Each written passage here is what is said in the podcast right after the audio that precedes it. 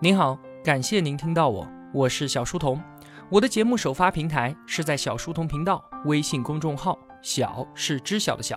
如果想与我们互动交流的话，请在公众号内回复两个英文字母 QQ，我会把交流群推送给您。小书童将常年相伴在您左右。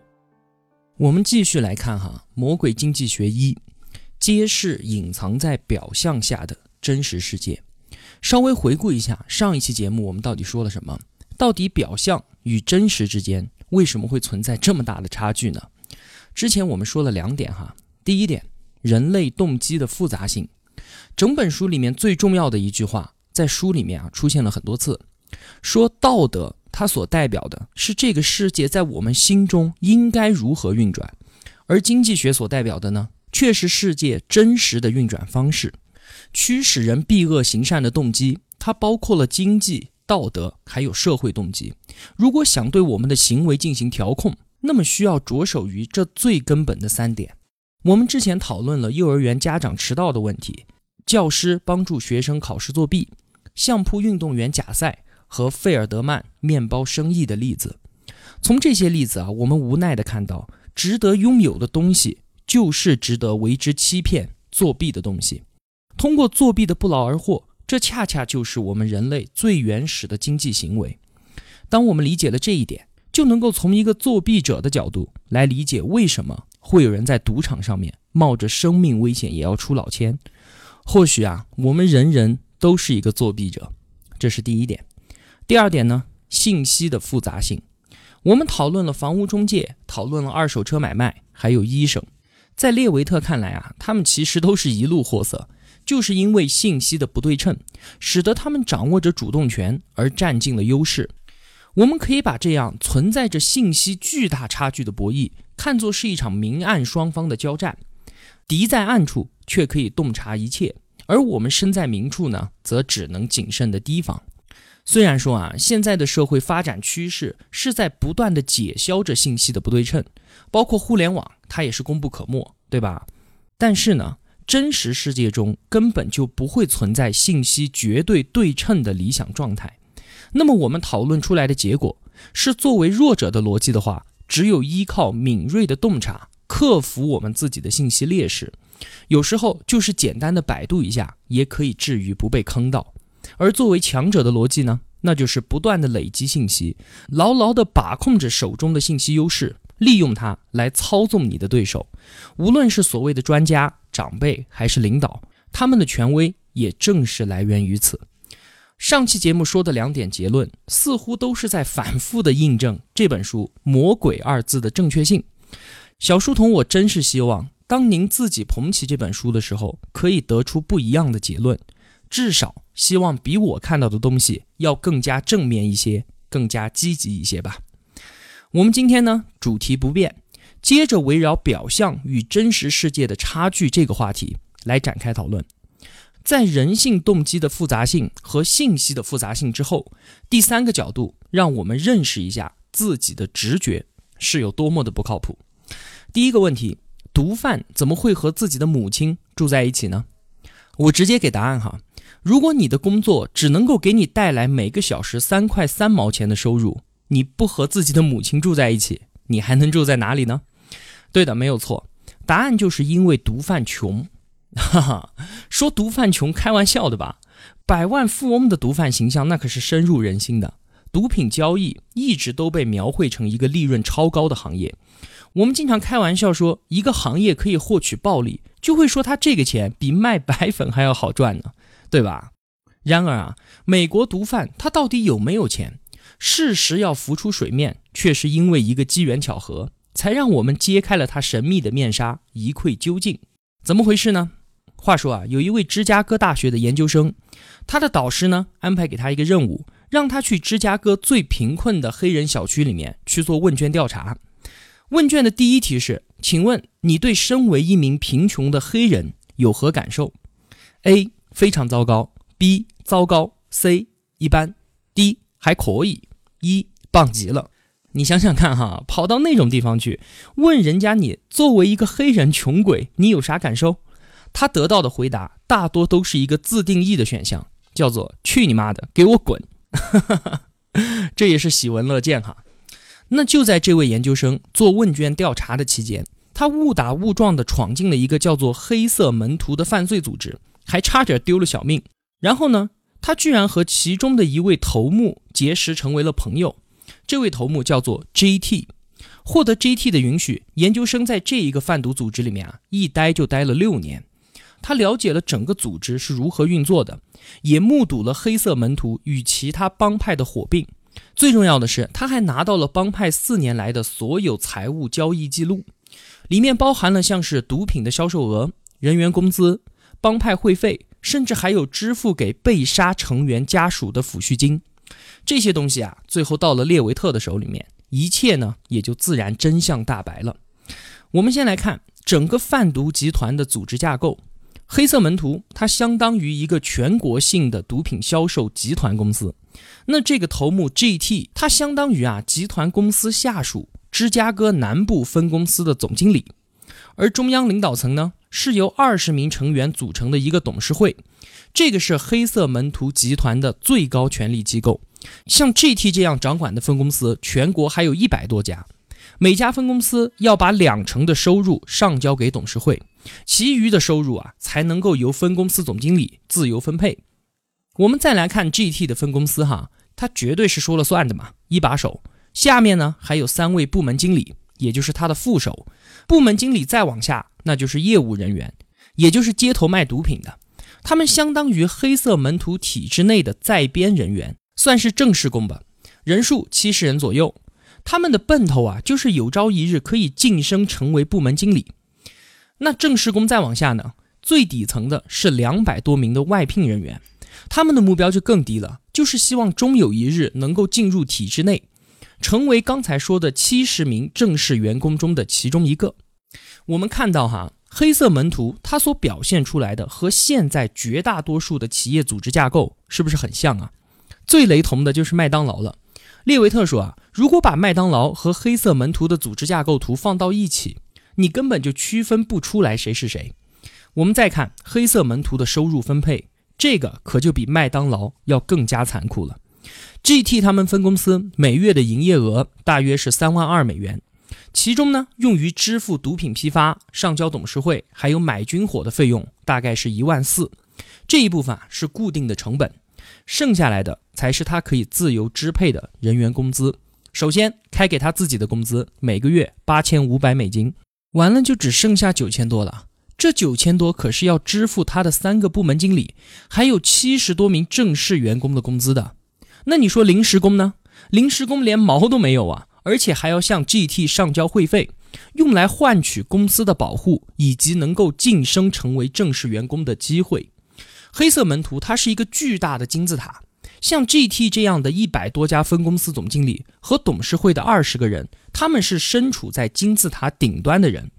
总经理的年收入在十万美金左右，董事会的人呢，人均收入在五十万美金左右。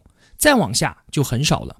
部门经理的小时工资只有七美金，正式员工的小时工资也就只有我们之前说的三块三。而 GT 的小时工资是多少呢？对比一下，七十七美金，而且。他们拿着极低的工资，还要面临着极端恶劣的工作条件。从事他们这个行业啊，可想而知。如果你是 GT 的手下，你在四年的从业生涯当中，会遭遇到五点九次被捕，二点四次的非致命性伤害，以及面对四分之一被杀的概率。四年四分之一的被杀概率，这是什么概念啊？我们做个对比哈。二零零三年的时候，美国德克萨斯州总共处死的囚犯也就只有二十四名，而当时呢，该州却关押了五百名的死囚，死刑的执行率也就只有百分之五。也就是说，你的这份工作的死亡率比宣判了死刑的囚犯死亡率还要高。那我们肯定就奇怪了，毒贩这可是非常非常高危的行业，然而报酬却只有仅仅的三点三美元每个小时。那为什么会有这么多的人从事这个行当呢？美国怎么会有这么多的疯子愿意干这个事情啊？不可理喻。列维特告诉我们啊，原因其实有三个，我说来给您听听。第一个原因，他们要生存，没有办法嘛。像 GT 他们盘踞在的小区，人们的生活状态啊，基本都是赤贫，百分之七十八的儿童都来自于单亲家庭。小区里面仅仅只有不到百分之五的成年人受到过大学的教育，但凡有一点出息的人，都会想方设法的离开这个鬼地方。那么留下来的人呢，根本就没有可能找到一份体面的工作。尽管在他们看来，能够去看大门，这个已经是非常非常好的工作了，但是就连这样的工作，他们都不可能得得到。毒贩小时候可能也梦想着成为一名经济学家或者是一名作家。但是他们在这样的环境当中成长起来，真的是上天无路，入地无门啊！您可能觉得这太胡扯了吧？说天大地大的，一个人不贩毒，难道还能饿死不成吗？我就不信了。您还真别说，这是因为您生活在中国，在美国这样一个社会阶层基本板结的社会当中，你想跨过这个铁门槛，还真的就不是我们想象中的那么简单。展开来说就扯远了，就说一件事儿吧。美国有一位作家，女的叫做芭芭拉，她为了搞明白啊，美国的底层穷人能不能够通过自己辛勤的劳动来摆脱自己的命运，她就做了一个社会实验，自己呢亲自跑去体验底层穷人的生活，干一样的活挣一样的钱。后来她把研究成果写了一本书，叫做《我在底层的生活》。这本书给出来的结论是几乎不可能。努力工作就能够改善生活，已经沦为了一句谎言。这本书当中啊，有一句话非常的刺目，他说：“贫穷本身就是一种专制。”这个啊是原因之一。那原因之二是什么呢？就是贩毒这个工作啊，在他们看来，那可是一个不错的工作啊，它是有着晋升空间，还有光明前景的。只要削尖了脑袋，在激烈的行业竞争当中脱颖而出，有朝一日就可以像 GT 一样的出人头地。如果说现在汪峰转过身来问他们：“你的梦想是什么？”可能已经不是那些不切实际的想成为一名经济学家或者是作家了，而是成为像 GT 这样的头目。毕竟啊，十万美金甚至是五十万美金的年收入，确实是一个令他们着迷的梦想。这是他们唯一的能够真真切切的看得到的道路。从这个角度来看啊，毒贩行业和其他的正当行业其实是一样的，都面临着一个问题：千军万马过独木桥。毒贩挣到大钱的概率和能够成为电影明星或者是成为 NBA 球星的概率其实是差不多的，都差不多的艰难。科比高傲地说：“你们见过凌晨四点的洛杉矶吗？”毒贩们同样也可以说：“你们感受过枪林弹雨的芝加哥吗？”组织内一个等级和下一个等级的收入为什么会如此巨大呢？这并不奇怪，这不仅仅只出现在毒贩组织内部，它也出现在几乎所有的公司里面。我们想哈，CEO 的年薪总是高的吓人，而就算是 VP，就是总经理的收入也是翻着倍的减少啊。GT 每个小时的工资是七十七块钱，那作为他的副手，那三个部门经理每个小时也只有七块钱，为什么呢？从社会和经济的角度来解释的话，领导的收入远远大于下一个等级，这是一种非常有效的激励机制。激励的呢，并不是领导你要继续好好工作，而是激励下一个等级的副总裁你要好好工作。从这个角度来看，毒贩他也和芸芸众生一样。受着利益的驱使，只要有足够高回报的可能，前方耀眼的光亮也会吸引他们成为茫茫人海中的一员，盼着出人头地的那一天。这个是原因之二。最后，原因之三，还有一条亘古不变的铁律横在所有的初出茅庐的毒贩面前，那就是某一项工作，如果有太多的人都愿意去做，并且都能够胜任的话，那么这项工作的报酬啊。肯定是不会太高的，说白了就是供给和需求嘛。在贫穷的社区、社会的底层，有大量的年轻人因为缺少教育和家庭，而毫无可能得到更好的工作机会，他们就只能够选择参与和自己身边人都在参与的贩毒集团——黑色门徒。因此，供给就会远远大于需求，以至于像我们刚才说的，有两百多名的临时工还要交着会费排队来争取正式进入黑色门徒组织的机会。这也就解释了他们的工资为什么会这么低，而且就算危险，也还有这么多人在做。这其中的原因啊，远比我们的直觉想象要复杂的多，并且要深刻的多，对吧？另外，扩充一点，刚才说决定工资的因素是人员的供给，这是四大因素中的第一个。另外呢，还有三个，分别是技能要求、工作舒适程度，还有市场需求。通过决定工资的四大因素啊，我们可以试着来解释一下，为什么妓女的收入会这么高了，甚至比建筑师的工资还高。直觉判断告诉我们，这很不合理啊，因为建筑师的要求那多高啊，无论是技术还是学历的要求，对吧？但是我们对照四大因素，就会变得非常清楚了。首先，没有哪个小姑娘会梦想着长大她要成为一名妓女，所以妓女的供应量相对较少。其次呢？虽然他们的技术啊算不上什么专业的技能，但是从业环境却极其的专业化。再有，这个行当的从业舒适度非常非常的低，条件恶劣。这至少体现在两大方面：暴力威胁和无缘稳定的家庭生活。最后，至于需求量，我们姑且可以说哈，建筑师找妓女的可能性应该远远要大于妓女招聘建筑师的可能性吧？对吧？所以啊，妓女的收入高一点，我们还有什么怨言呢？是不是？毕竟我们从毒贩和妓女身上都可以看到，人生真的是如此的艰难啊。好，我们继续继续来审视我们自己的直觉判断。再来看下一个例子，这个故事啊非常非常的有名，罗胖呢也在他的节目里面提到过。话说，在一九八九年的时候，那一年我一岁哈，一九八九年的美国。当时的犯罪率啊，达到了历史上的峰值。在此前的十五年间，暴力犯罪率上升了百分之八十。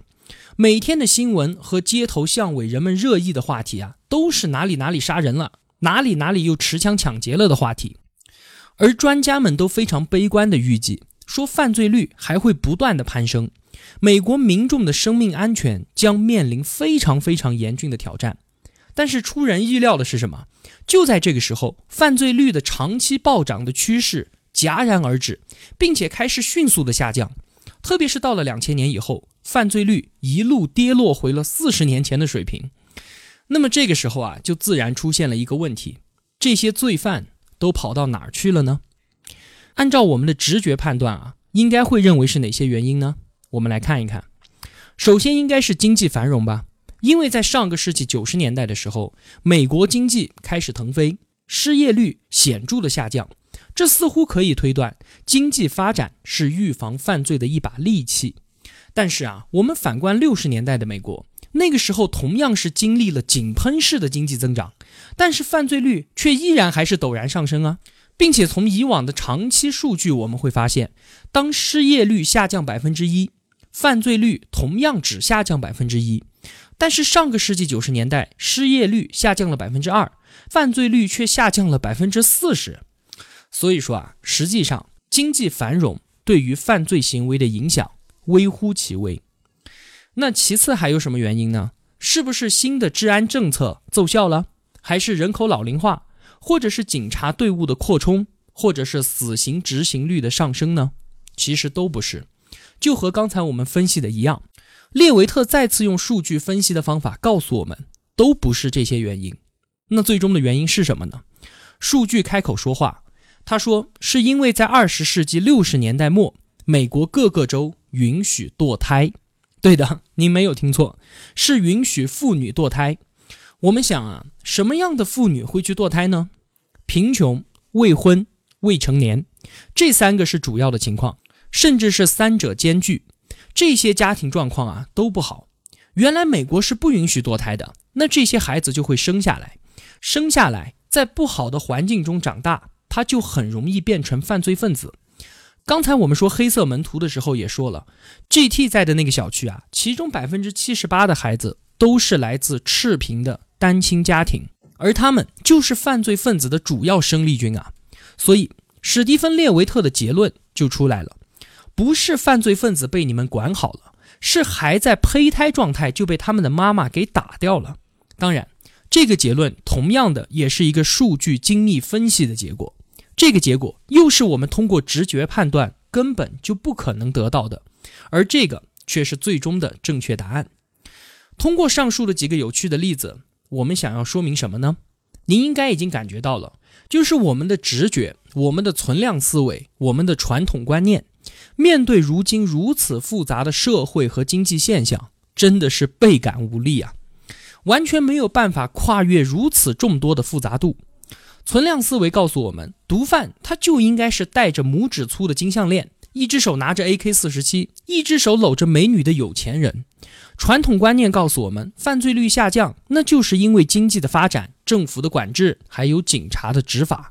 而我们的直觉却让我们已经偏离了世界的真相，太远太远了。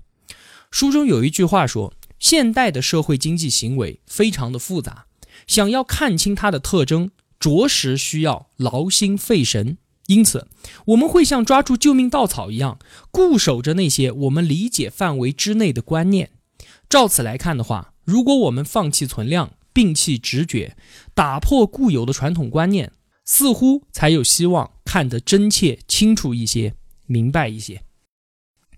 我们之前说了这么多，包括上一期节目里面所说的，让我们要分析动机，要警觉信息不对称，要突破传统思维，要勤于思考，这些东西啊，说来说去，它都是在战略层面的泛泛而谈。那有没有操作指南或者是行动手册呢？有没有工程学的解决方案，让我们可以一个螺丝一个铆钉的把这种经济学的思维逐一落实，运用到我们的日常生活当中去呢？有的，并且啊，这一条主线一直都埋藏在我这两期节目所叙述的所有案例之中。您回想一下看看，它是什么？是数据分析。如果你想要说服我，让我相信你。可以啊，但是你不要给我叽里吧啦的讲道理、灌迷魂汤，请把数据拿出来，需要有理有据的数据分析才能够让我信服。比如说美国的流浪汉问题，在上个世纪八十年代的时候，有一名倡导流浪者权益的教授，他在一所大学里面做演讲，来呼吁社会关注那些流浪汉。他给出了这么几个数据啊，他说，如今全美国大约有三百万名流浪汉。并且每四十五秒就有一位流浪汉因为得不到社会的关爱而惨死街头。听到这里啊，台下悲哀的唏嘘声一片啊。乍一听，直觉会告诉我们，这还真是一个非常之严重的社会问题。但是你稍微拿数据进行分析一下，三百万名流浪汉，当时美国总人口只有二点二五亿，也就是说每七十五个人中就有一个人是流浪汉。每四十五秒就有一位流浪汉惨死街头，那么每年就要这样死掉七十万人，而这个七十万的数字，它已经是全美每年死亡人数的三分之一了。你想想看，这怎么可能呢？只要经过数字的简单分析，事实所言真假，自然昭然若揭。说到这里啊，就应该有人走上前去，把教授一脚从讲台上面给踹下来。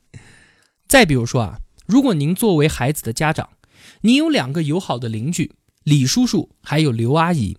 李叔叔家里面呢有一把手枪，刘阿姨家里面有一个游泳池。你的第一直觉会做出什么样的判断？为了保护自己孩子的安全，千万不能让孩子去李叔叔家玩，因为那里有把枪啊。非要出去玩的话，就去刘阿姨家玩吧，还有一个漂亮的游泳池呢，挺好挺好。但是啊，这真的是正确的判断吗？我们还是拿数据来说话。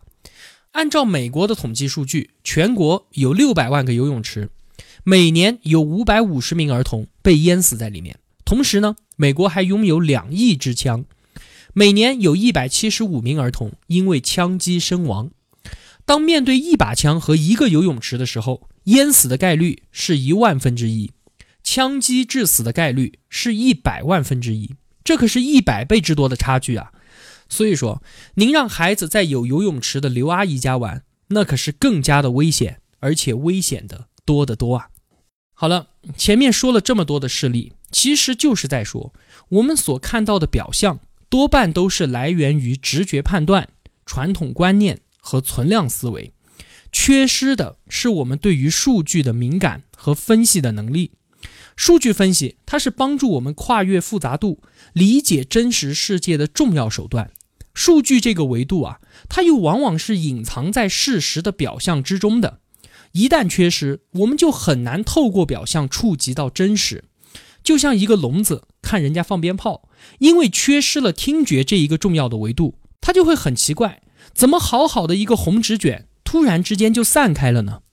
你带聋子去看郭德纲的相声，周围的所有人会笑得前仰后合，而他却完全不能够理解。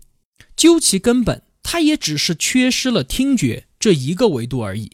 但这已经足以令他的所见所闻根本就无法理解。而数据也就是这么一个洞察真实世界的至关重要的维度。说清楚了数据的隐蔽性和重要性之后，最后啊再提示一点，就是在数据分析中存在着一个巨大的坑，而且是很多人利用数据对我们进行欺骗的惯用伎俩。我们生活中常常都会掉到这个坑里面，但是只要我一说，您肯定能够明白。话说有一个调查实验，选择了两个对照组。每组呢有一百个人，A 组的人都有长期食用苹果的习惯，很喜欢吃苹果；B 组的人呢就很讨厌吃苹果，基本从来不吃。结果 A 组的人平均寿命啊要比 B 组的人高出三年，那么就得出结论：苹果有益健康，可以延年益寿。请问您觉得这个结论是否真实可信呢？有实验，有对照组，有数据，这个结论应该没问题吧？但是啊。我却要告诉您，通过这个实验根本就不能够得出这样的结论。为什么？因为上面的论证过程中，我偷换了一个概念——因果关系和相关关系的概念。什么意思？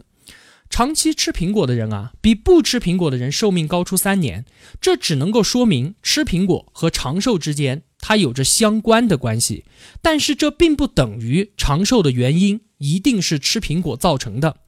可能是因为长期吃苹果的人，他们对于自己的健康程度比较重视，像是保持着有规律的生活，保持运动，并且定期检查身体，而这一系列的原因才共同导致了寿命高出三年的结果。在这个论证之中，苹果、规律生活、保持运动和定期检查都是导致长寿的变量。只有当我们把苹果以外的变量全部锁定，我们才能够说吃苹果。和长寿之间建立了因果关系，这样的数据分析叫做回归分析法。道理很简单，很容易理解吧？再比如说哈，根据调查发现，医院是排在心脏病、脑血栓之后的人类第三大的死亡原因。我很负责任的说啊，这可是基于大数据研究之后呈现出来的结果。全球确实每年都有大量的人死于医院。但是这个结论却非常的可笑，因为我们根据直觉判断就能够清醒的知道，死于医院那是因为疾病造成的，而不是医院导致的死亡。在这里，医院和死亡就建立了相关关系，但是二者之间完全不存在因果关系。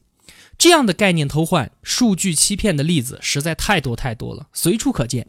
我随便说几个，您可以想想看，其中有没有您曾经深信不疑的。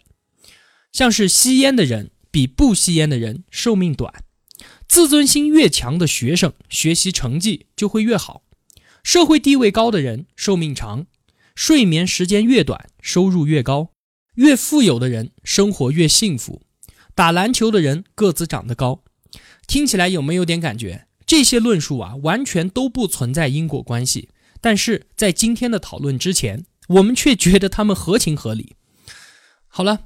魔鬼经济学一已经全部说完，最后总结一句话：表象与真实世界的差距来源于四个方面：人性动机的复杂性、信息的不对称性、直觉思维的缺陷和数据的隐蔽性。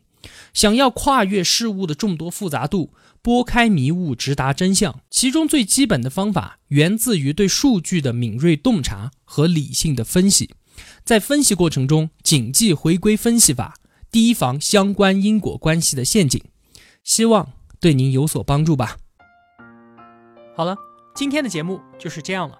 如果我有帮助到您，也希望您愿意帮助一下我。一个人能够走多远，关键在于与谁同行。我用跨越山海的一路相伴，希望得到您用金钱的称赞。我是小书童，我在小书童频道与您不见不散。